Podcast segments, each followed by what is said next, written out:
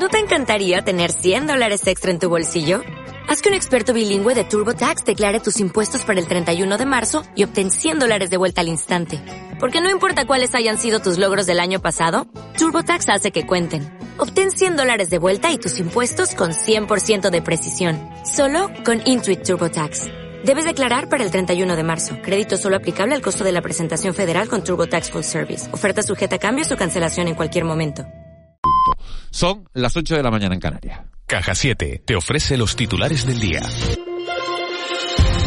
El presidente del aseo de Tenerife, Pedro Alfonso, considera que Canarias hace mucho tiempo que no se lamenta, al contrario de lo que señaló ayer en su discurso por el Día de Canarias el presidente del gobierno regional, Ángel Víctor Torres, quien pidió apartar el lamento y pasar a la acción. Para el economista, el problema está en los continuos incumplimientos de nuestro fuero.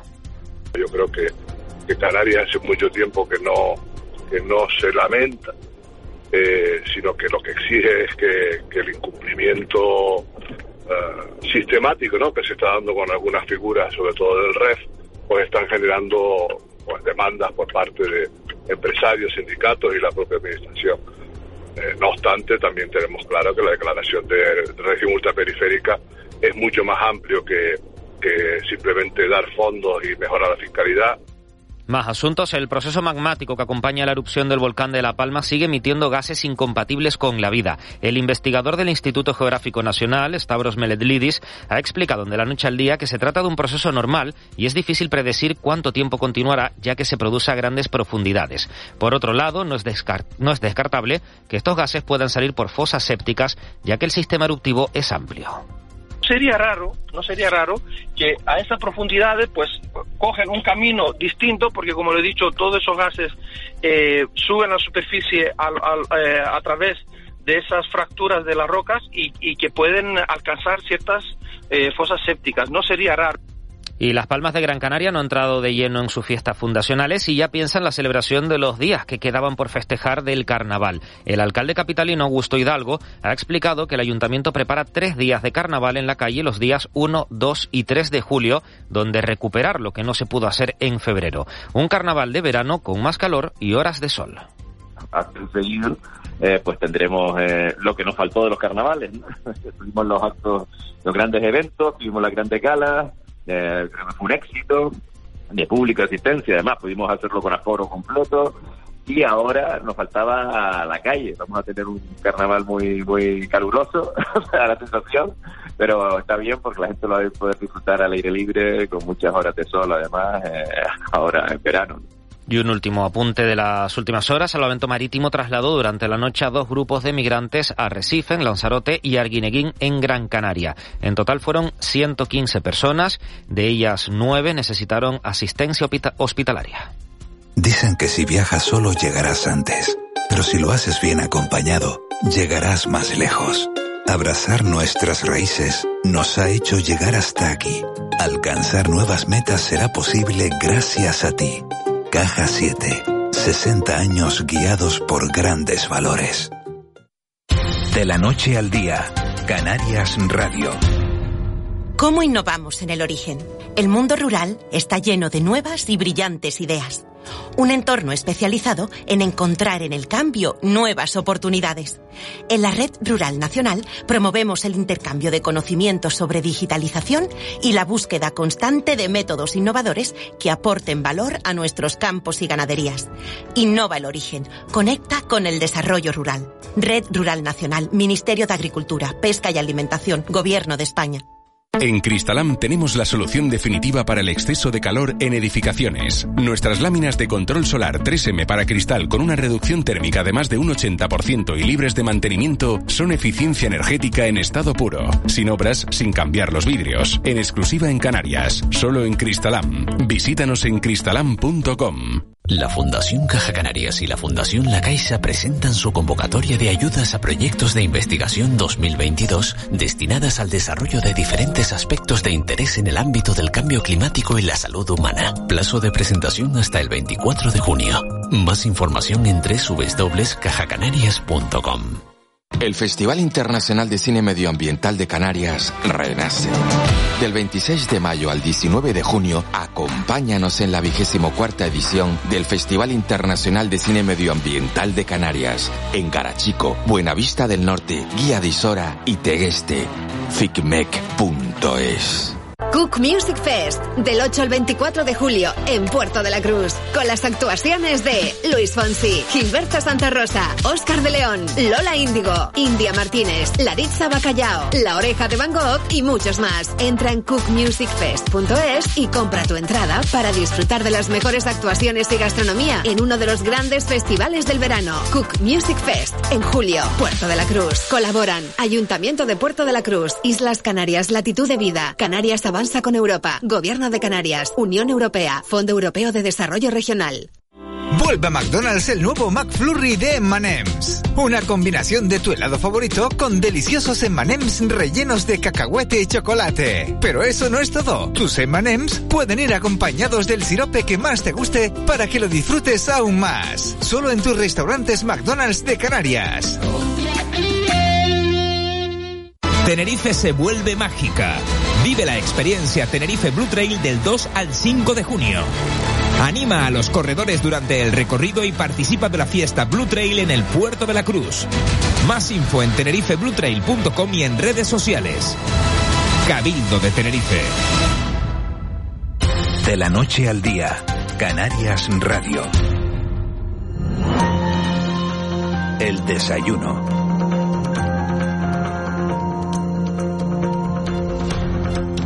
Ocho minutos de, de la mañana de este martes 31 de mayo. Nos metemos ya en nuestro tiempo de desayuno, un tiempo que siempre dedicamos para tratar en profundidad un tema que es actualidad. Lo hacemos normalmente desde distintas perspectivas y hoy vamos a hablar del Día Mundial sin Tabaco, un día mundial que se celebra este 31 de mayo, el 31 de mayo de cada año en todo el mundo, y se hace para advertir, para informar sobre los peligros que supone el consumo de tabaco, las prácticas comerciales de las empresas tabacaleras, las actividades de la Organización Mundial de la Salud para luchar contra la epidemia del tabaquismo y lo que las personas de todo el mundo pueden hacer para reivindicar su derecho a la salud y a una vida sana, también para proteger a las futuras generaciones. Les doy algunos datos sobre, sobre el tabaquismo. En Canarias, fíjense, fuma el 26,2% de la población mayor de, de 16 años. En cifras absolutas estamos hablando de 252.000 fumadores hombres y 214.000 fumadoras mujer. 466.000 personas en, en total. Ya saben ustedes que el consumo de tabaco es perjudicial, ya sea en cigarrillos, en pipas, en puros, en puritos, en cigarrillos electrónicos, eh, con o sin combustión y también en, en pipas de, de agua. Otro, otro dato más, el tabaquismo es culpable de más de 60.000 muertes cada año en, en nuestro país, en España. Vamos a hablar de, del tabaquismo con Jorge López García, que es neumólogo, con Ramón Fariña, que es el presidente de la Asociación de Empresarios de la Restauración y el Ocio, y también con Dayana Garelli, que es técnico de prevención de la Asociación Española contra el Cáncer. Comenzamos con, con el doctor López García. Señor López García, doctor, muy buenos días. Eh, muy buenos días, ¿qué tal? Eh, ¿Se puede dejar de fumar? Eh, sí, claro. Eh, de hecho, muchos canarios dejan el tabaco, eh, pues eh, todos los días, ¿no? Empieza como siempre por una motivación. Esto es una adicción, no es un gusto ni un placer. Entonces, eh, los factores que hacen que ese fumador pues dé el paso para motivarse y iniciar pues el cesar el, el tabaco, pues son muchos. Unos de ellos, las leyes, las restricciones, el precio, en fin, que hay muchos factores que influyen, pero sobre todo el saber que van a mejorar, que su salud directamente va a mejorar y es una gran inversión a futuro. ¿Cuál es el método más efectivo para dejar de fumar? Bueno, el método más efectivo para dejar de fumar es ayudarse de todo lo posible. Y cuando digo todo lo posible, no es necesario cosas extraordinarias. Ya digo, todo empieza por la motivación y luego si vamos sumando cosas, como es una buena información por parte del centro de salud, de su médico de familia, que incluso le puede eh, añadir al programa de ayuda al fumador de Canarias, ayudándose o no de fármacos que sean eficaces para ayudar a dejar de fumar y un buen seguimiento, digamos que eso sería así un poco deprisa la batería más completa que podemos eh, hoy en día acceder desde bueno eh, desde nuestra sanidad aquí en Canarias. Eh, doctor, eh, con todas las campañas que, que se han hecho, con la cantidad de anuncios que hay, con la cantidad de, bueno, de, eh, de ofertas que da la sanidad pública para tratamientos que ayuden a dejar de fumar. ¿Cómo es posible que todavía esté fumando en Canarias el 26,2% de la población mayor de 16 años? ¿Dónde estamos fallando? Eh, pues estamos, eh, digamos, más que fallar, digamos, hay que ser constantes en las medidas. Eh, estas medidas, pues cuando, por ejemplo, hoy es el Día Mundial sin Tabaco, prestamos una gran atención. Créeme que esto puede y va a mover a muchas personas que te están escuchando a intentar dejar el tabaco. Pero claro, si el mensaje no es constante, ahí el mensaje se pierde. Es una adicción. Yo muchas veces me pregunta, doctor, ¿por qué, ¿por qué sigo fumando? Me acaban de diagnosticar esto. Pues es que les digo, digo, mire, es que usted no se está, eh, eh, digamos, enfrentando pues, eh, a, pues a una moda, no, no, se está enfrentando a una adicción, una adicción pues, que genera dependencia, que genera abstinencia si no se utiliza esa droga y que por tanto, pues en fin, que no es tampoco eh, algo que inicialmente parece sencillo, pero una vez se mete el fumador a dejarlo, ya va viendo camino y va viendo esa luz al final. Eh, buenos días, doctor. ¿Y, y toda la, eh, en la sociedad es, es, uniforme a la hora de, de, de, su dependencia del tabaco? Eh, o hay o esto va por clases, esto va por barrios, hay, hay zonas, no sé. Pues va por clases y va por barrios, ciertamente. Eh, pues eh, por ejemplo, eh, el hombre pues intenta eh, más dejar el tabaco que la mujer. De hecho, en los últimos años también es cierto que veníamos de años donde la diferencia entre hombres y mujeres en el tabaquismo era muy a favor de los hombres en cuanto a porcentaje fumadores. Eso se ha ido reduciendo de un modo mucho más intenso en varones, de tal manera que Ahora pues puede dar la sensación que la mujer lo deja menos, pero es que nunca fumó tanto, pero se están acercando ambos dos. Y luego pues, pues sabemos que en clases más desfavorecidas, tanto desde el punto de vista económico como social, pues desgraciadamente son los que les cuesta más dar el paso para intentar dejar el tabaco y además fuman más número de cigarrillos al día. Y respecto al, a la atención al exfumador, porque claro, uno deja de fumar pero durante un montón de años sigue figurando en, en, niveles de riesgo, ¿no? De determinadas enfermedades.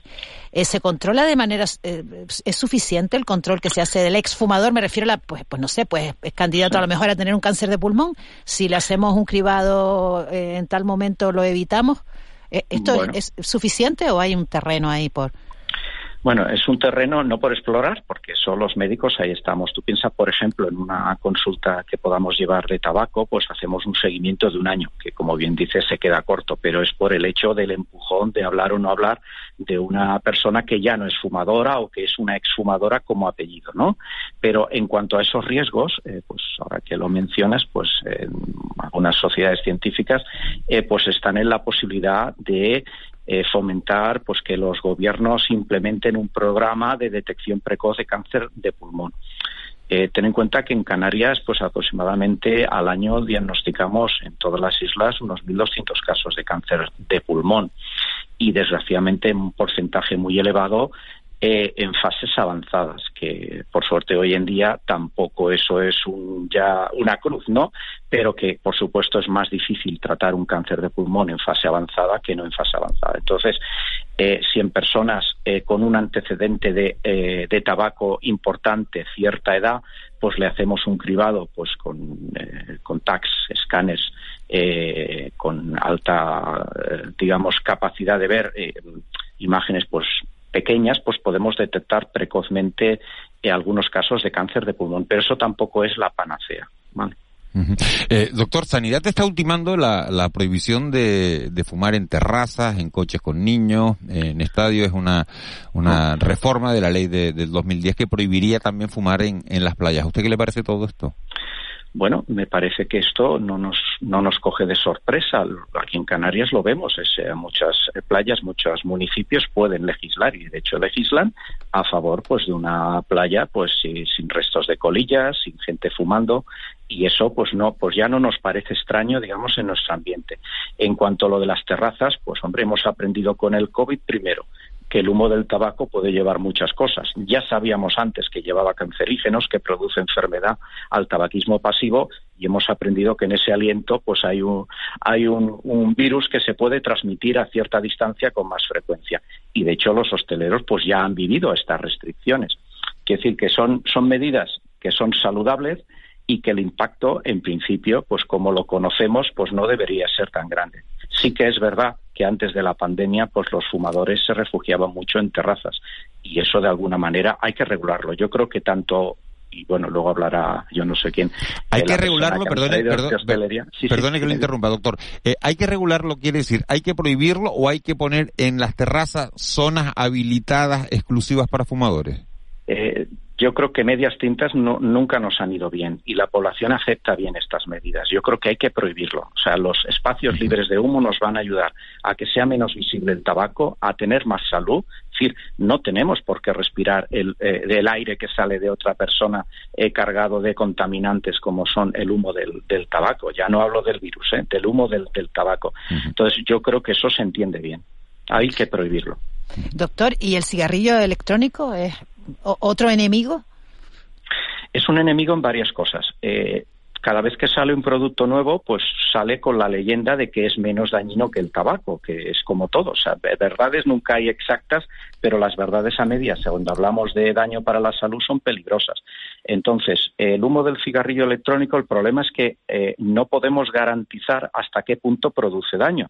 En primer lugar, mantiene el tabaco. No está demostrado con claridad que usar un cigarrillo electrónico sea el paso principal para luego dejar el tabaco. ¿Que hay personas que lo pueden dejar? Pues yo no digo que no, pero no tiene una evidencia científica. Y luego, pues las sustancias que uno respira no es vapor de agua. Si alguien pensaba que era vapor de agua, que vaya buscando la botella al lado del cigarrillo electrónico, porque no la tiene. Son compuestos químicos que generan una nube que bien que la vemos eh, alrededor de un fumador que usa estos vapeadores.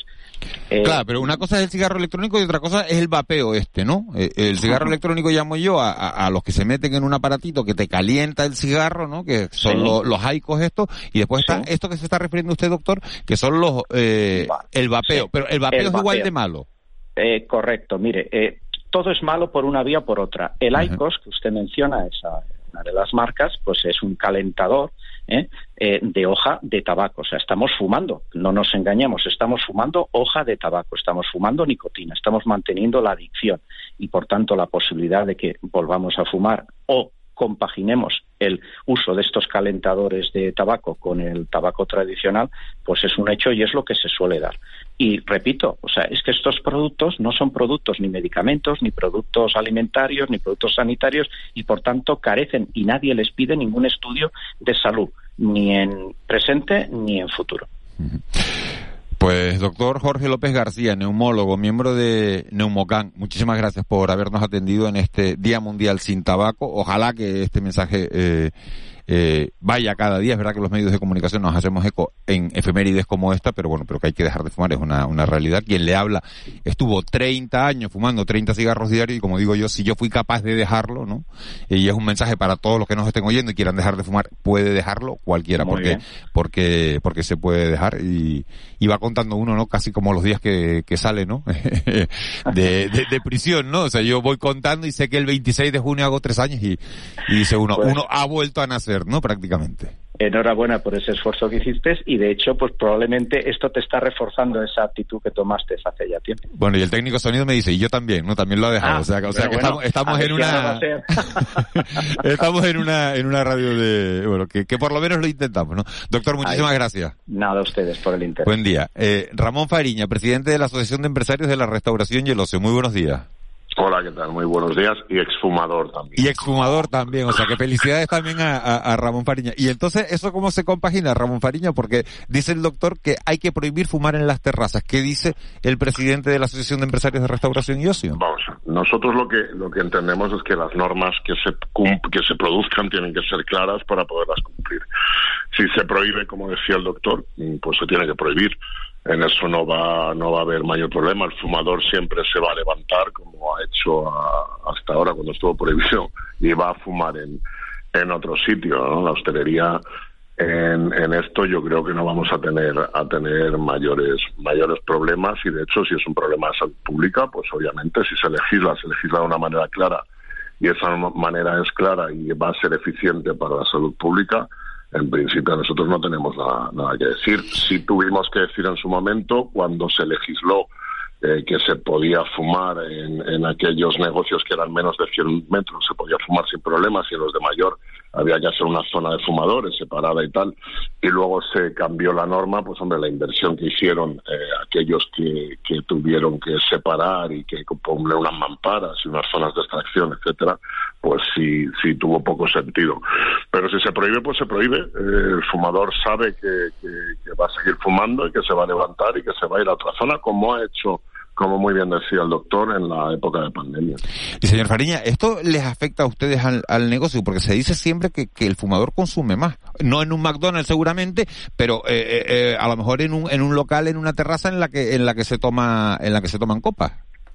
Bueno, yo aquí puedo poner el ejemplo de, de, yo que soy exfumador y amigos míos que también lo son y yo les veo que siguen consumiendo. Es decir, no creo que haya que haya un, mayor problema. Yo vuelvo a insistir, el fumador no nos engañemos, el fumador no va a dejar de fumar porque se prohíba en una terraza, se va a levantar y se va a ir tres metros eh, más para allá y va a fumar y va a volver. Es decir, que, que esta es la esta es la realidad, ¿no? No, no, no, no hay otra. Y de todos modos, en cualquier caso, yo lo que sí veo es que cada vez hay mayor conciencia por parte de los fumadores y mayor educación y en muchos casos preguntan alrededor si, si se puede fumar. ¿no? no todos, es cierto, pero en muchos casos también preguntan si, si molesta y yo además creo y creemos firmemente en la asociación que donde haya niños también hay que estar un poco pues más vigilante para quitar estos hábitos. Sí, fíjese, eh, señor Fariña, que cuando estaba pensando que estaban eh, rememorando ahora, ¿no? La, la, la época en que los bares, toda aquella historia de las mamparas, y las no mamparas, ¿no? Cuando la, la ley del tabaco del gobierno Zapatero, eh, los bares, hubo desde el sector algunas voces que decían, oh, la gente va a dejar de ir a los bares sin fumar, eh, no va a ser posible, ¿no? Y ahora eh, le oigo hablar a usted que el, el, la, la, mentalidad es totalmente diferente, ¿no? Usted está diciendo que, que si la norma es clara, pues, pues no se fuma y punto, ¿no? Eh, esta es una sociedad muy diferente, ¿no? ¿No le parece respecto a, a, a, la cuestión del tabaco, ¿no? Y tam... Sí, buenos días, Ángeles. Bueno, yo sigo insistiendo, seas fumador o no seas fumador, eh, nosotros somos un país en el que el ocio nos gusta, nos gusta salir y nos divierte salir. No condiciona tu salida a cenar, a tomar una copa, a tomar una cerveza, a tomar una, una Coca-Cola, un refresco, el que seas o no seas fumador y yo mm, de verdad vuelvo a insistir y creo que todos tenemos las imágenes claras en la en la mente de los fumadores eh, se buscan la vida por decirlo de alguna manera para fumar y se levantan y van a fumar dos metros más allá. Entonces bueno lo que tiene que ser la norma es clara no puede estar a medias no puedes eh, no puedes decir que si hay unas distancias no no si no se puede no se puede.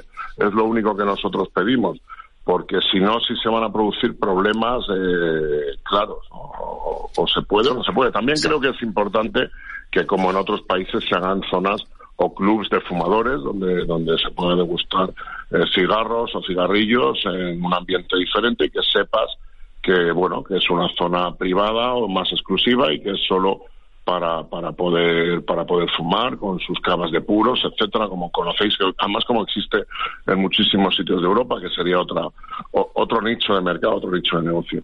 Pero cuando se establezca la norma que sea clara, que sea evidente y que no dé lugar a ningún tipo de confusión. ¿Usted diría que está de moda no fumar? Yo diría que afortunadamente el que fuma quiere dejar de hacerlo. Ramón Fariña, nos quedamos con ese titular, sobre todo, que se legisle de forma clara, para que no sean los empresarios quienes tengan que al final estar eh, diciéndole a, un cliente si, si puede fumar un electrónico, si no puede fumar un electrónico, si fuma un vapeador, si no fuma un vapeador, sino que si la norma lo prohíbe, lo prohíbe y que... Igual que en las playas, el problema yo creo que no es fumar en la playa, es que dejes la colilla en la playa, igual que el que lleva latas a la playa y las deja en medio, eh, es un tema al final de concienciación y sobre todo de educación. Eh, hay que hay que fomentar también la educación entre, entre todo el mundo para no molestar al resto. Ramón Fariña, ¿cuánto llevas sin fumar? Pues mira, eh, me fumé un puro el sábado pasado porque me, me casé de, Bueno, eso lo cuenta, ¿no? Entonces, no lo sé, no lo sé si cuenta o no cuenta. En la boda, en la boda me fumé un puro. Hombre, eso, está, eso es permitido. Pero cigarrillos, ¿cuánto llevas sin no fumar? No he vuelto a fumar mucho tiempo, llevo años, puedo fumar. Tengo la suerte de que esporádicamente puedo puedo probar uno y no me crea ningún tipo de necesidad de seguir de seguir fumando. Pero de, de manera habitual llevo muchos años sin fumar, alrededor de 10, 12, 14, no lo sé, perdí la Te cambia la vida dejar de fumar. Sí, sí, cambia la vida. Sí, sobre todo cuando haces deporte, haces ejercicio, lo notas, lo notas muchísimo. Cuando subes unas escaleras, tampoco hace falta ser deportista. Pues Ramón Fariña, felicidades por la boda que, que acabas de decir, por haber dejado de fumar y muchísimas gracias por, por habernos atendido esta mañana en, en De la Noche al Día en gracias a Canal vosotros, un placer como siempre. Muchas gracias. Eh, Ramón Fariña, presidente de, de la Asociación de Empresarios de Restauración y Ocio. Bueno, pues ya lo han oído, eh, un neumólogo que dice que, que prohibiría fumar en las terrazas, un presidente de una asociación de restauradores que dice, nosotros no tenemos ningún problema con aceptar eso, pero que la norma que la norma sea clara para que no sea el empresario quien tenga que estarle diciendo el vapeo sí, el electrónico no, el cigarrillo habitual no, sino que ellos encantados de, de aceptar la normativa y vamos a hablar ahora con Dayana Garelli, que es técnico de prevención de la Asociación Española contra el Cáncer, porque se ha iniciado una campaña en la que están pidiendo que no se pueda fumar en determinados espacios simbólicos de, de nuestro país. Y entre esos espacios hay varios espacios de, de nuestras islas. Dayana Garelli, muy buenos días. Hola, buenos días para todos, ¿cómo están? ¿Qué, qué espacios son esos? Bueno, miren, hoy justamente yo estoy eh, yendo para Santa Cruz, en el Parque García Sanabria, donde vamos a estar con una mesa informativa junto a nuestros voluntarios, firma, eh, juntando firmas para que ese lugar emblemático de Santa Cruz se convierta de forma definitiva en un espacio libre de humo. También estaremos presentes con nuestra Asociación Española contra el Cáncer en las Islas de La Gomera, en El Hierro y en La Palma. ¿sí? Nosotros estuvimos trabajando este año fuertemente eh, en lograr estos espacios que justamente hablábamos, como una playa, eh, un, un, estadio deportivo, eh, plazas de niños, ¿sí? donde estamos con la necesidad de que estos lugares dejen de ser espacios donde se pueda fumar, porque, como bien decían recién, el humo del tabaco no solamente genera eh, problemáticas y, y, cáncer en personas que, que fuman, sino también en las personas que están eh, cerca, ¿sí? En el ambiente. Este tabaco es responsable de una de cada tres casos de cáncer, por lo cual nosotros estamos trabajando fuerte en esta problemática para, para poder combatir y, y ir generando conciencia de esto, ¿sí? Uh -huh. Está hablando de, Santa Cruz de Tenerife, estaba hablando del Parque García Sanabria, eh, de la Isla La Gomera, del Hierro. Eh, ¿Hay más sitios específicos en los que hayan hecho la propuesta o, es una propuesta genérica que se extiende a todos los a todos los parques y, y, y espacios públicos y a todas las plazas? ¿O hay lugares concretos? Hay lugares concretos donde hoy estaremos presentes, sí, de forma, eh, digamos, presencialmente juntando firmas, pero ya venimos trabajando esta propuesta, por ejemplo, en playas, en diferentes lugares donde la propuesta está hecha en, en los ayuntamientos, en los diferentes ayuntamientos, eh, pero por ejemplo, en, yo tengo asiento en ADG, mi lugar, mi sitio de trabajo es en ADG, eh, y, y ya presentamos el proyecto en varios ayuntamientos. El año pasado eh, presentamos también en Guía Isora y hay playas ya, ya eh, libres de humo, ¿sí? Eh, que, que les hicimos de manera como si fuesen pruebas piloto y que la propuesta, eh, la verdad que fue bastante efectiva en el público, que, que, asistía a esas playas, se juntaron firmas, luego hubo un relevamiento de, de si estaban de acuerdo o no las personas que habitualmente eh, asistían a esas playas y la verdad es que hay una buena propuesta, por eso digo, quizás falta la ley, establecer eh, el contexto en, en que se va a hacer, pero que la gente responde positivamente. Y eso es que lo que decían recién que se quiere dejar de fumar. Y quizá generar estos espacios ayuda sí a estas a estas problemáticas. También van a estar eh, en, van a estar en el Parque San Telmo también en la en las Palmas de Gran Canaria eh, mira, eh, tenemos varios compañeros en diferentes lugares. Eh, hay en, en, en, puntualmente un lugar en La Palma, un lugar eh, en El Hierro y también estamos en la Plaza de las Américas en La Gomera. Pero sí, la idea es que esto se vaya trasladando a más lugares, ¿sí? La idea es que en todos los parques esté prohibido fumar y que sean espacios libres de humo. Así que eh, nosotros queremos dar el mensaje de que hoy vamos a estar puntualmente ahí en el, en el reloj de flores eh, y además que pueden entrar a la página que contralcáncer.es y firmar esta petición para ayudarnos con la propuesta, ¿sí? Y, eh, buenos días, eh, señora Galeri. ¿Y, esta propuesta, eh, usted cree que puede tener efecto contagio? Quiero decir, si de repente se prohíbe fumar en los parques, pues, mm, pues puede ser que tampoco fumemos en otros lugares públicos, ¿no? Simplemente por por efecto del contagio. ¿Cómo, cómo, ¿En qué país debíamos mirarnos en este tipo de, proyectos, de ideas? Yo considero que, que, que sí, esto se puede replicar y, puede dar empuje a, que esto eh, se, repliegue en otros lugares. Yo considero que sí, eh, teniendo en cuenta esto, esto justamente que que no solamente el humo ambiental del tabaco afecta a, las personas que fuman, sino que también a los menores. Digo, hay eh, en los menores hay un 50% más de casos de, de, niños que contraen otitis, 20% de niños que, que tienen problemáticas asmáticas, 30% de afecciones respiratorias. Hay unos números, la verdad, que, asustan y que deberíamos ser conscientes. Por ejemplo, de 8 millones de personas que fallecen cada año, hay un millón de ellas que nunca prendieron un cigarrillo. Por lo cual, digo, los números son escalofriantes y realmente hay que trabajar de cara a estos, a estos tipos de, resultados y de números que verdaderamente asustan. Eh, la verdad que, que me parece que sí, que es importante y que, que todos deberíamos ser conscientes de, de estos números. Eh, eh, eh, le preguntaba que, le decía yo en la anterior pregunta, que en qué país debemos mirarnos, qué país es modelo en este tipo de cuestiones, qué país deberíamos copiar. O España, España está bastante avanzada, ¿no? En, en la lucha contra el tabaco. En realidad no, no, no hay eh, un país modelo porque la verdad es que hay mucha falta de conciencia con respecto a esto. Eh, eh, la verdad es que, todos deberíamos trabajar en esto. El tabaco es uno de los, de los, o sea, es responsable de uno de cada tres tipos de cáncer, ¿sí?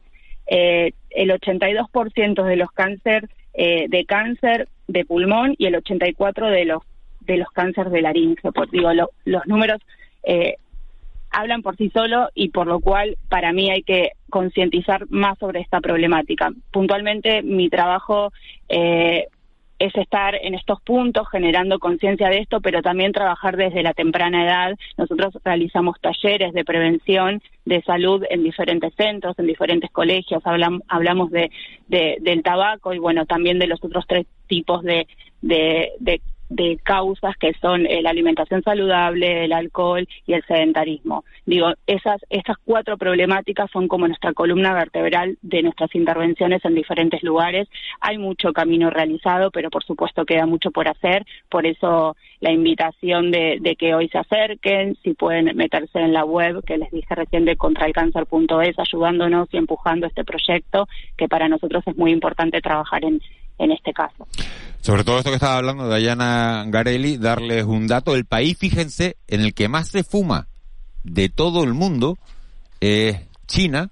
China a una, bueno, a una distancia considerable de lo demás con un 41,9% de la población mayor de 16 años. Estamos hablando de de, de China y el país en el que menos se fuma, a colación de la, de la pregunta que hace Ángeles Arencibia en, en toda Europa, es Suecia, con un 6,4% en mayores de, de 16 años. Luego está Finlandia, en el que fuma un 9,9%, Luxemburgo un 10,5%, y el, y el país en el que más se fuma de toda Europa, y es otro dato que aportamos sobre la mesa, es Bulgaria con un 28,7%. En Canarias es verdad que eh, está la cosa un poquito mejor, pero estamos hablando de un 26,2% de la población. O sea que estamos muchito, mucho más cerca de Bulgaria que desgraciadamente que, de Suecia. Dayana Garelli, muchísimas gracias por habernos atendido. ¿En qué página, cuál es la página que tenemos que entrar? Asociación Española contra el Cáncer. Contraelcáncer.es eh, y bueno, también brindar que siempre eh, es bueno recordarlo, nuestro teléfono sí de ingreso eh, a nuestra asociación es el 900 100 036. Es un teléfono que está activo las 24 horas del día eh, durante todo el año. 900 100 036. Exactamente. Asociación Española contra el Cáncer. Dayana Garelli, muchísimas gracias, felicidades por la iniciativa y ojalá que por lo menos esa ayuda, esa conciencia vaya calando en, en la gente que, que, fuma, que es posible dejar de fumar, que hay eh, muchas ayudas para, para poder dejar de fumar y sobre todo los más jóvenes, bueno, pues que no se inicien en esta, en esta enfermedad que es el tabaquismo. Exactamente. Les agradezco a ustedes por el espacio y bueno, un besito grande, que tengan buen día. Grande. Igualmente, eh, buen día.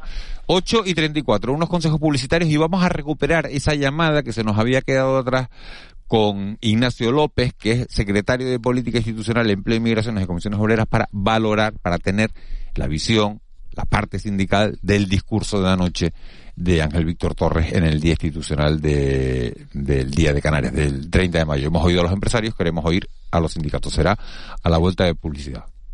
De la noche al día, Canarias Radio. ¿Cómo innovamos en el origen? El medio rural está lleno de nuevas y brillantes ideas. En la Red Rural Nacional promovemos el intercambio de conocimientos sobre digitalización en el medio rural. Innova el origen. Conecta con el desarrollo rural. Red Rural Nacional, Ministerio de Agricultura, Pesca y Alimentación, Gobierno de España. En Cristalam tenemos la solución definitiva para el exceso de calor en edificaciones. Nuestras láminas de control solar 3M para cristal con una reducción térmica de más de un 80% y libres de mantenimiento son eficiencia energética en estado puro, sin obras, sin cambiar los vidrios. En exclusiva en Canarias, solo en Cristalam. Visítanos en cristalam.com. Entra ya en la app de Hiperdino y disfruta de las ventajas más increíbles para hacer tus compras online o en tienda más fáciles, como recibir cupones exclusivos y ver nuestro folleto de ofertas digital. Y ahora por registrarte recibirás 5 euros de descuento de regalo. Promoción válida para nuevos registros. Hiperdino App hace tu vida más increíble. Este verano vive un jardín de emociones en Hotel Jardín Tesina. Déjate llevar por los mejores sabores de la cocina canaria en La Gomera y disfruta de la gastronomía kilómetro cero en nuestros restaurantes. Reserva ya en jardín-tesina.com o agencias de viajes. Hotel Jardín Tesina. Diferente por naturaleza. Luz, cámara y acción disfruta con nosotros de una ecología de película.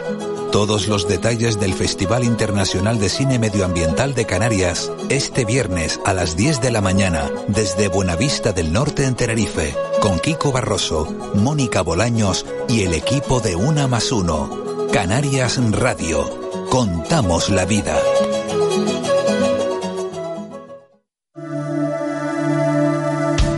El pulso a la economía de Canarias se toma en los foros Caja 7, un espacio de diálogo y debate que recorre cada mes una de las ocho islas del archipiélago. Este martes a las 5 de la tarde, desde el Centro de Producción de la Radio Pública en la capital tinerfeña, el presidente del Cabildo de Tenerife, Pedro Martín, se sienta en el foro Caja 7. Canarias Radio. Contamos la vida. De la noche al día, Canarias Radio. 8 y 37 minutos de, de, la mañana de este martes 31 de mayo. Vamos a recuperar esa llamada que se nos quedaba atrás hace, hace un ratito. Es esta comunicación con Ignacio López, secretario de Política Institucional, Empleo y Migraciones de Comisiones Obreras. Queríamos hablar con él de ese discurso del Día de Canarias, el discurso institucional del presidente de, del gobierno, Ángel Víctor Torres. Señor López, muy buenos días. Hola, muy buenos días. Eh, dijo ayer eh, el presidente, eh, el presidente del gobierno en el Teatro Guimera que Canarias tiene que tiene ahora buenas perspectivas de crecimiento, pero que queda todavía eh, mucho camino por andar y que no se puede caer en los triunfalismos porque hay una excesiva pobreza que erradicar, personas sin empleo a las que proteger y jóvenes que precisan certidumbres para, para su futuro, necesidades básicas que cubrir. Era lo que decía el presidente en ese discurso. ¿Qué valoración hacen ustedes desde, desde comisiones obreras del discurso del presidente? Bueno, nosotros creemos que es un discurso acertado, ¿no? Ha marcado eh, mucho el fin de la Agenda 2030, que tenemos muchas tareas y que empiezan ahora las tareas serias eh, para, para llegar a cumplir con esa Agenda 2030 y, por supuesto, por supuesto que Canarias está recuperando su economía, pero hay muchísimo trabajo que hacer porque, aunque hemos bajado de los 200.000 parados, pues es una cifra muy alta, ¿no? Nosotros tenemos que seguir creando empleo, tenemos que seguir bajando ese número de parados y hay una cuestión en la que tenemos que trabajar también muy a fondo, ¿no? Que es que aunque haya muchas personas trabajando, muchos canarios y canarias trabajando, pues ahora mismo son trabajadores pobres. O sea, tenemos que trabajar también en ese sentido y en este y en este tema sí el presidente yo creo que ha sido pues eh, bastante bastante claro en su discurso, ¿no? Queda mucho trabajo que hacer y en eso y en eso estamos todos y esperemos que, que podamos llegar al fruto que deseamos todos, ¿no? Señor López, buenos días. ¿Y cómo interpreta usted lo de dejar de lamentarse? ¿Nos, lamentamos demasiado? Bueno, no, no es que nos lamentemos, es que hemos pasado por unas situaciones eh, en esta legislatura, yo creo que tremendas, que yo creo que se han o se están superando con una nota importante, ¿no? Hay que, hay que recordar temas de Thomas Cook, temas de la Calima, el tema es que nos sale de todo, ¿no? Y yo creo que, yo creo que se está superando, que se está superando este bache que nos ha tocado pasar en esta legislatura y esperemos que ahora esa recuperación tan esperada, pues, pues venga, pues venga muy clara, ¿no? Aparte, eh, tenemos una oportunidad para, para recuperar empleo sin ser solamente en el sector de la de la industria más importante de Canarias, que es el turismo, ¿no? Nosotros, como bien indicaba ayer el presidente, pues la economía verde, la azul y todo esto, pues nos va a dar eh, un momento de esperanza para, para poder diversificar eh, estas actividades y poder crear otro tipo de empleos, hasta incluso más cualificados que nos pueda dar que nos pueda dar una salida muy importante en Canarias, ¿no? Al mundo, sobre todo laboral. Eh, señor López, ayer conocíamos los datos de, del IPC del mes de mayo, sitúan esos datos, sitúan el IPC en el 8,7%, es el dato a nivel nacional, ahora habrá que conocer eh, el, dato pormenorizado de, de cada una de, de las autonomías. Hay un repunte que, que no se preveía, bueno, eh, se esperaba que fuera el IPC un poco, un poco menor, y le pregunto qué consecuencias tendrá esto y cómo bueno, pues cómo, cómo se va a compensar la pérdida de poder adquisitivo de, de, los trabajadores, porque claro que los salarios no van a subir en la misma proporción de, de lo que está subiendo el, el IPC. No van a subir, no están subiendo y, y los empresarios, sobre todo del sector que más está ahora funcionando y que mejor está funcionando y que mejores datos económicos está dando ya, que es el sector turístico, pues no están por la labor tampoco de, de hacer unas subidas importantes a los salarios, sobre todo para que los trabajadores y trabajadoras pues no vean no vean esta subida del IPC tan tan alta, ¿no? Estamos viendo cómo la subida del salario mínimo interprofesional ha tenido un impacto eh, importante en los salarios de, los trabajadores que, que la vienen percibiendo eh, pero estamos viendo cómo se han estancado las subidas eh, que de los trabajadores que están que están bajo el paraguas de convenios, ¿no? Por lo tanto, sí, esta inflación que ayer se ha situado eh, por encima de, del 8%, pues pues es tremenda para los trabajadores. Lo que decía antes, ¿no? Estamos siendo eh, trabajadores pobres, cada vez, cada vez más pobres, y con esta inflación esto está suponiendo una carga tremenda para las familias canarias que, aunque tengan trabajo, pues cada vez les cuesta mucho más llegar a fin de mes. Por lo tanto, ¿Y qué mensaje les manda, señor López, que les dice, bueno, ¿cómo, cómo lo vamos a arreglar? ¿Cómo, cómo vamos a, evitar que esta enorme pérdida del poder adquisitivo a la gente que les está oyendo ahora mismo? Bueno, eh, la, la subida del IPC está repercutiendo sobre todo en la subida de la cesta de la compra. Y la subida de la cesta de la compra más la subida eh, tanto de la energía como del petróleo pues está encareciendo los bolsillos eh, y, está y está traumatizando a los bolsillos de los trabajadores y trabajadoras y de toda la sociedad en general no eh, aquí lo que lo que hay que hacer es una apuesta clara desde las empresas, desde el mundo empresarial, por unas subidas salariales acordes a, este, a esta subida del IPC. Porque es que si la economía no remonta de, de una manera clara eh, con esas subidas que hacen falta para que, para que ese IPC no cargue tanto en los trabajadores, pues tampoco los trabajadores vamos a poder gastar. Por lo tanto, eh, es que es la pescadilla que se muerde la cola. Lo que en vez de, en vez de bajar este IPC y en vez de hacer eh, eh, temas para que baje el IPC, pues lo que estamos es incluso influenciando en que siga subiendo. Por lo tanto, hay que hacer apuestas claras de las mejoras salariales eh, para los trabajadores y trabajadoras para que podamos gastar. Estamos viendo como los datos del ahorro de, de, las familias están subiendo. Las familias tienen, están teniendo miedo a gastar, están intentando ahorrar todo lo posible y con este miedo a gastar, que cada vez eh, eh, se gasta menos porque cada vez hay más incertidumbre, pues también también hacemos para que esta inflación suba, ¿no? Por lo tanto, yo creo que aquí hay que hay que hacer cosas para que para que empezamos a bajar esta inflación que efectivamente este mes todos pensamos que iba que iba a bajar pero ha pero ha subido por lo tanto aquí es donde hay que poner mucho el acento ¿no? Ignacio López secretario de política institucional empleo y, migraciones de Comisión Obrera muchísimas gracias por habernos atendido porque sabemos además que está está en Madrid esta mañana ¿no? Muchísimas gracias a ustedes y discúlpenme porque antes no pude atender el teléfono y les pido mil disculpas. Nada, nada que disculpar, muchísimas gracias por habernos atendido.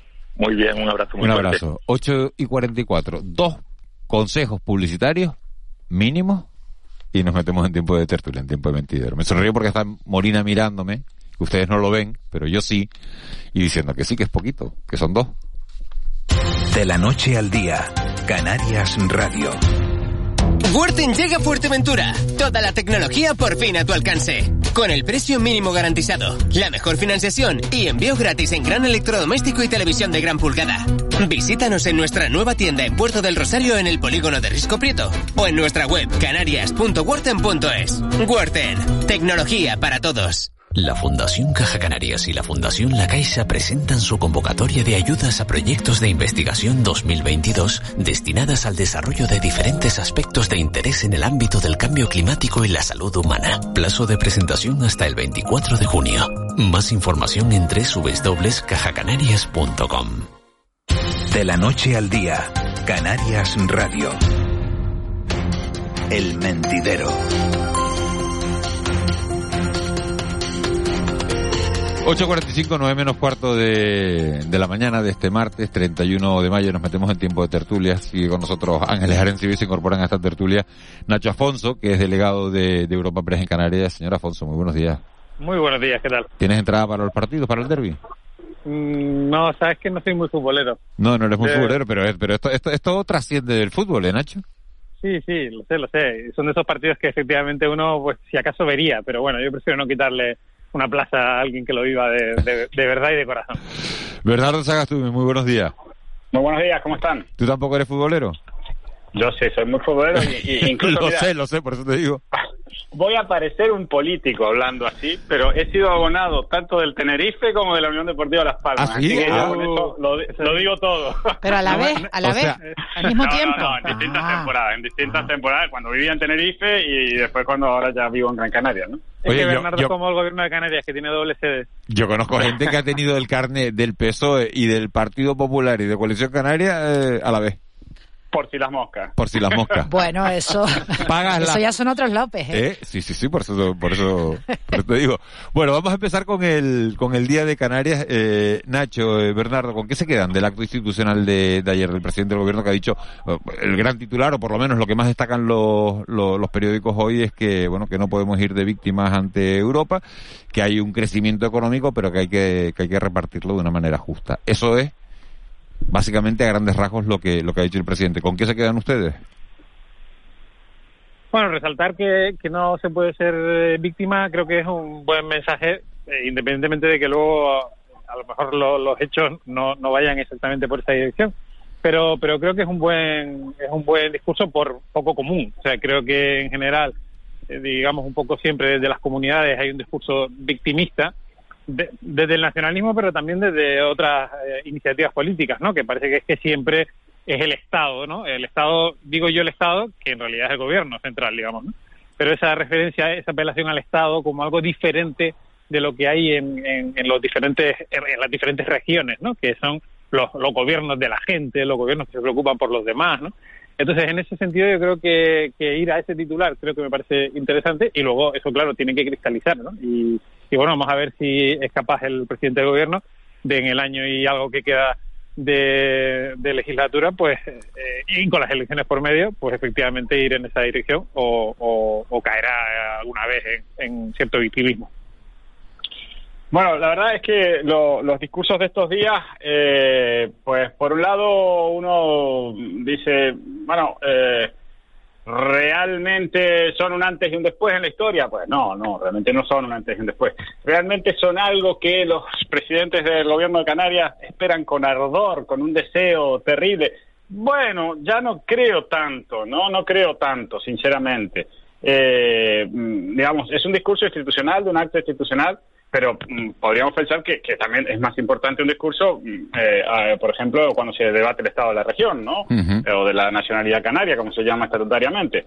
En, en, en, este caso, pues bueno, ha habido un poco de todo, ¿no? Y, y es cierto que, que, como dice Nacho, está bien lo de eludir el victimismo, pero bueno, también ha habido una parte reivindicativa, ¿no? Eh, re, hablando de, de que se tiene que reclamar lo que se debe reclamar en cuanto a ser región ultraperiférica, pues yo no sé si se estaba pensando en, en esta eh, uniformización del impuesto de sociedades que afecta gravemente al REF, al, al, régimen económico y fiscal, porque no te olvides, eh, Miguel Ángel, que eh, si se aplicase en Canarias, igual que en el resto de Europa, y esto viene de un acuerdo de la OCDE, no solo de Europa, eh, aquí se perderían eh, instrumentos del REF tan importantes como, por ejemplo, la zona SEC, ¿no? Porque uh -huh. se, se, podría, se, se, perdería la baja tributación. Entonces, mandaría al garete a esa, a esa zona SEC que, de la que hemos dicho durante tantos años que, que no acababa de, de despegar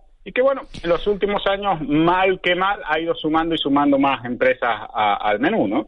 Claro, Entonces, me parece, si estaba pensando en eso, pues me parece bien esa parte de, del discurso de, de Ángel Vector, ¿no? Del presidente. Claro, estamos hablando de, de, esa eliminación de la unificación del impuesto de sociedades del 15% para todas aquellas empresas que tengan un volumen de negocio una superior, facturación, una facturación claro, claro. Eh, superior a los 750 millones de euros, que son Perfecto. esas empresas que, como dice Bernardo Sagastume, se instalan en, en la SEC. Y no solo es que se eliminen esas, sino que claro, se elimina la posibilidad de que vengan otras, ¿no? De, de, de poner sí. a Canarias como un foco de inversión, de posible inversión, ¿no? En, en la SEC también hay empresas pequeñitas, ¿eh? Lo que pasa que, bueno, cuando hablamos de, de la productividad y de los salarios altos eh, y de los empleos que más se desean, pues precisamente son las empresas grandes las que pagan salarios más altos, ¿no? Y, y aunque las aunque las pymes en su conjunto dan más volumen de trabajo, los salarios más altos los pagan las empresas más grandes.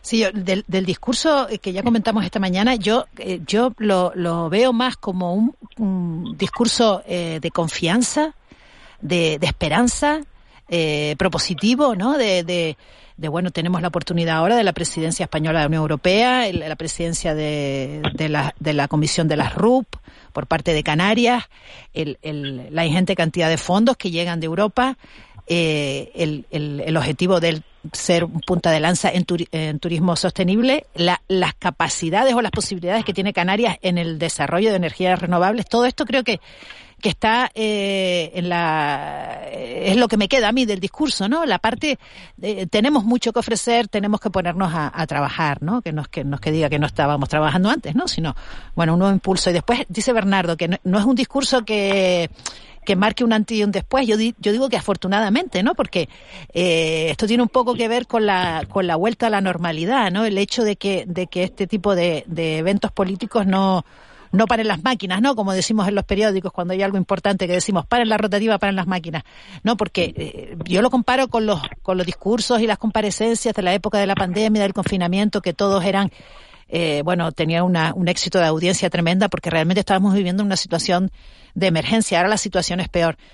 Pero, y, y, pero también creo que uno de los elementos que el presidente destaca y es fundamental para nuestro futuro es el tema de la justicia social. O sea, o, Canarias consigue eh, aminorar esas diferencias sociales o, o, o, seguiremos a la pata coja, ¿no?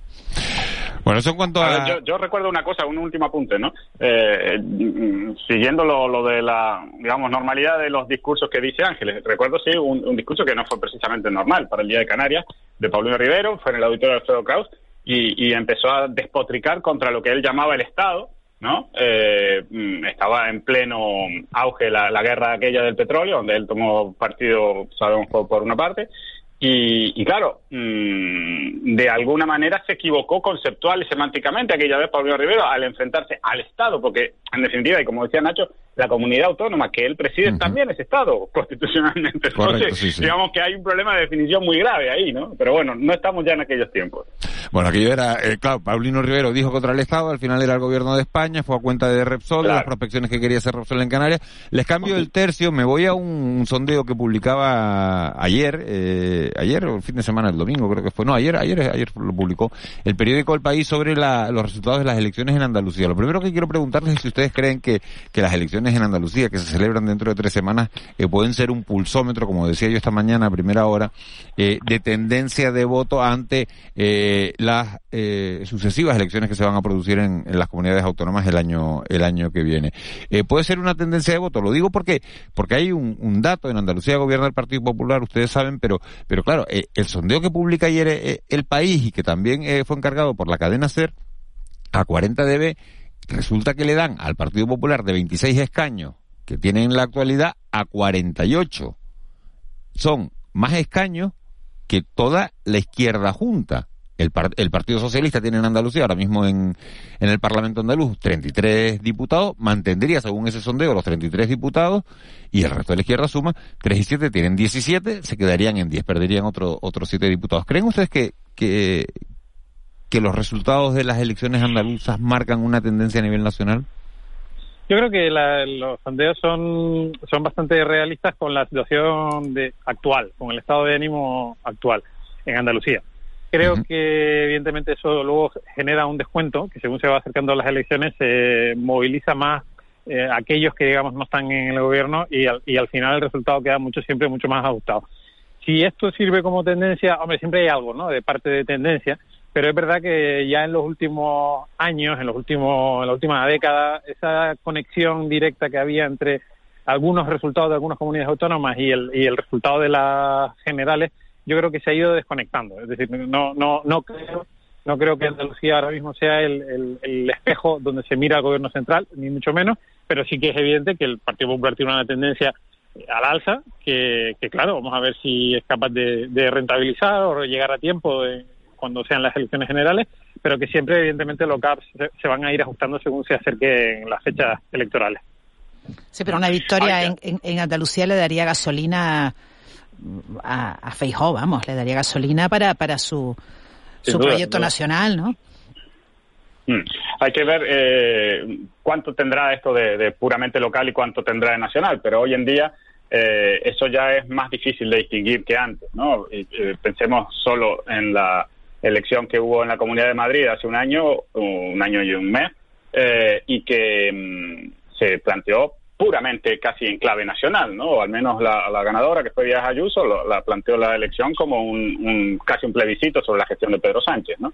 Y, en, este caso, pues bueno, lo que se está dando es una situación bastante curiosa, que yo no sé si se podrá reproducir eh, más tarde en una elección nacional, y es que eh, pueden crecer el, PP y Vox a la vez, es decir, ampliando el espacio del centro derecha, eh, alimentados por votos que antes iban a la izquierda, ¿no? Porque si no, no habría otra manera de, explicar esto. Lo que está pasando, según dicen los analistas y según de algún modo algunas de las encuestas indican, es que hay exvotantes del PSOE que estratégicamente depositarían su voto en el PP para que no tenga que gobernar apoyándose en Vox, por ejemplo, ¿no? Y del mismo modo, hay votantes del PP que estratégicamente ponen su voto en Vox para que el PP no eluda cuestiones ideológicas de, digamos, de la batalla cultural que suele eludir a su juicio, ¿no? Entonces, eh, en total se está produciendo un, un digamos, un amontonamiento de, de votos en ese espacio de centro derecha eh, que se alimenta casualmente de votos que antes iban a, la izquierda, digamos, más centrada como la, como la del PSOE, ¿no? Ante, ante una desaparición bastante, eh, digamos, notable de ya el espacio a la izquierda del PSOE, que termina, eh, digamos, por desaparecer, ¿no? De, algunas expresiones como estas alternativas a Podemos que habían en Andalucía, que, que quedan muy disminuidas, y bueno, y la desaparición por supuesto, de, Ciudadanos, del que ya casi ni, hablamos. ¿no? Sí, pero se dice, se dice que las elecciones se ganan por el centro en España, ¿no? Eh, ¿Quién se hace con ese con ese ese lugar que tú has descrito, ¿no? Entre gente que a lo mejor pudo votar al PSOE y que ahora pues a lo mejor va a votar al PP porque hay ahí un, una línea no amplia en la que se puede mover no eh, ahora el, de lo que se una cuestión muy importante en estas elecciones es qué va a pasar con Vox no y cómo en qué posición va a quedar el PP si lo va a necesitar si no lo va a necesitar si Moreno va a hacer eso que dijo de que si no conseguía gobernar en solitario repetía elecciones eh, ahí en el en el en el en el tejado de de, de Feijó no y en el tejado del PP pues es importante qué va a pasar a partir de ese resultado, ¿no? Con, con Vox. Con ese, con esa encuesta que publicaba ahí el país de cumplirse esos resultados, al final el Partido Popular se quedaría a siete, a siete escaños de la mayoría absoluta en Andalucía, que está en 55. El Partido Popular tendría 48, pero es que tiene más votos que toda la izquierda, entonces podría gobernar en solitario, en principio, o eh, tener el apoyo parlamentario de, de, Vox, eso ya son estrategias estrategias políticas, ¿no? Sí, a ver lo que exige Vox por su Exacto. apoyo un acuerdo parlamentario, como, ¿no? como, como el de Madrid, ¿no? De Exacto, un acuerdo, un acuerdo un poco como el de Madrid es en principio el, el escenario que, que se estaría dando. Eh, una última pregunta antes de irnos, se nos ha ido el tiempo eh, volando hoy. Eh, Bernardo Sagastume, ¿tú prohibirías fumar en las terrazas? Yo no, no prohibiría en ningún lado. Yo dejaría a los, a los dueños, a los restauradores, que, que, que elijan si se puede o no se puede fumar. Me parece que es lo más civilizado, ¿no? Yo creo que la mayoría optará por no permitirlo y habrá una minoría que más o menos represente a la minoría que fuma, eh, que permitirá fumar. Nacho Afonso. Bueno, yo creo que hay que intentar eludir, prohibir, eh, prohibir al aire libre, que es precisamente donde menos, menos riesgo hay para la salud y para los demás, aunque evidentemente llamo también al, al civismo y a la buena educación, que muchas veces, sin duda, sin duda, eh, no abunda. Que es que si alguien se siente incomodado por un cigarro o por un puro, lo lógico es que el fumador tenga la cortesía, evidentemente, de dejar de fumar. Ángeles Arencibia. Sí, sin duda, lo prohibiría. Señores, gracias. Vamos con